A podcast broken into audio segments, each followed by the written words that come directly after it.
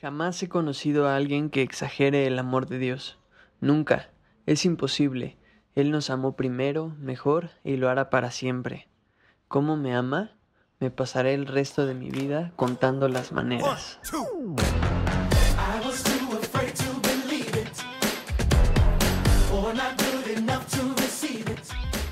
Así termina un capítulo del libro Jesús es de Judas Smith. Él toma esta idea de contar las maneras del soneto 43 de Elizabeth Barrett, quien hace una lista de las formas en las que se hace evidente su amor.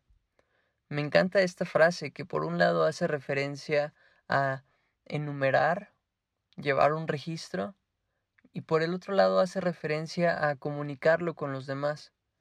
En la Biblia constantemente encontramos la invitación a hacer esto, recordar las formas en las que Dios nos ha mostrado su amor en nuestra propia vida y a lo largo de toda la historia, y también a comunicarlo con los demás, hacer que todos lo sepan, así como les contaríamos de dónde encontramos algo increíble.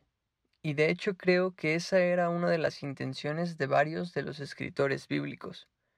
Y a mí en lo personal me cuesta trabajo. Por un lado, olvido muy pronto lo que he recibido. Incluso a veces dejo que pasen desapercibidos, por el otro lado, aunque quisiera que todos conocieran este gran amor, digamos que no lo doy a conocer. Pero realmente creo que no hay algo mejor por hacer, y quiero animarte a contar las maneras en que Dios te ama. A veces es muy fácil, ya sea en tu vida o en la de alguien cercano, puedes ver claramente el amor de Dios.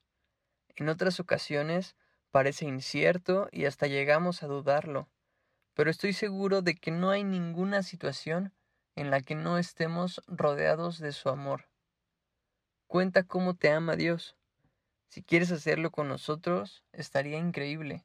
Puedes mandarlo por WhatsApp al 55 48 49 11 35. Y por hoy déjame contarte una mía. Mi abuelo había venido de visita realmente. Llevaba apenas unos días con nosotros cuando se cayó y debido a su estado de salud se empezaron a complicar las cosas, así que se quedó en casa, le adecuamos una habitación, ahí recibía mm, cuidados, terapia y todo nuestro cariño, sin duda. Y hubo momentos complicados, hubo un tiempo en el que mi papá no recibía un sueldo fijo y mi mamá estaba de lleno al cuidado de mi abuelo. Nosotros estábamos en la escuela a veces salíamos de la escuela, íbamos al cajero y nos platicaban y llorábamos, esperando que alguien hubiera depositado. Y es que mucha gente quería a mi abuelo, con mi familia también fueron increíbles, eh, hacían aportaciones económicas de diferentes tamaños. A veces avisaban, a veces no, ni sabíamos a quién agradecerle. También nuestra iglesia nos daba despensas completas varias veces y amigos y familiares llegaban a nuestras casas con refractarios llenos de comida. La verdad es que Dios había sido muy bueno con nosotros y así nos dirigíamos esperando que interviniera una vez más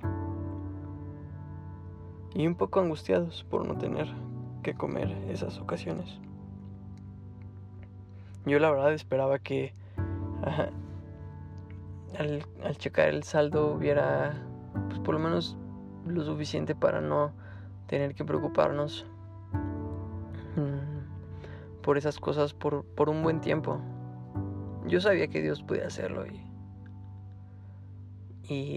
y, en eso estaba mi confianza. Creía que eso era lo que necesitábamos. Así que sí salía desilusionado aún sabiendo en que que habíamos ya recibido demasiado, eh, demasiadas bendiciones y sin merecerlo, demasiado cariño de, la gente que nos conocía.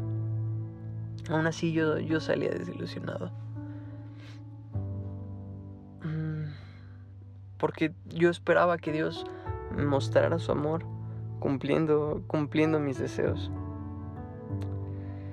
Pero no fue así y Así pasaron varios meses y no se volvía menos difícil cada vez, pero realmente Nunca nos faltó lo necesario.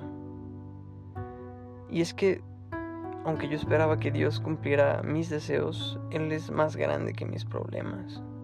Y su manera de intervenir es más sabia que la solución que yo esperaba. Y había veces que regresábamos a casa con las manos vacías, pero seguíamos en las manos de Dios. Y tiempo después pude pude ver y abrazar, descansar en que realmente Dios siempre estuvo al pendiente de nosotros. Yo, yo creía que yo sabía la solución, que yo sabía que era lo que Dios tenía que hacer. Solamente necesitaba que Él me hiciera caso. Y no lo hacía para que un tiempo después pudiera entender que realmente Él siempre había estado al cuidado. Siempre nos había hecho caso.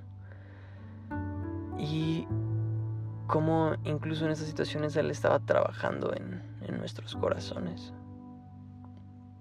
mis deseos realmente estaban viciados, engañados por, por mi propio corazón, por, por mi falta de fe,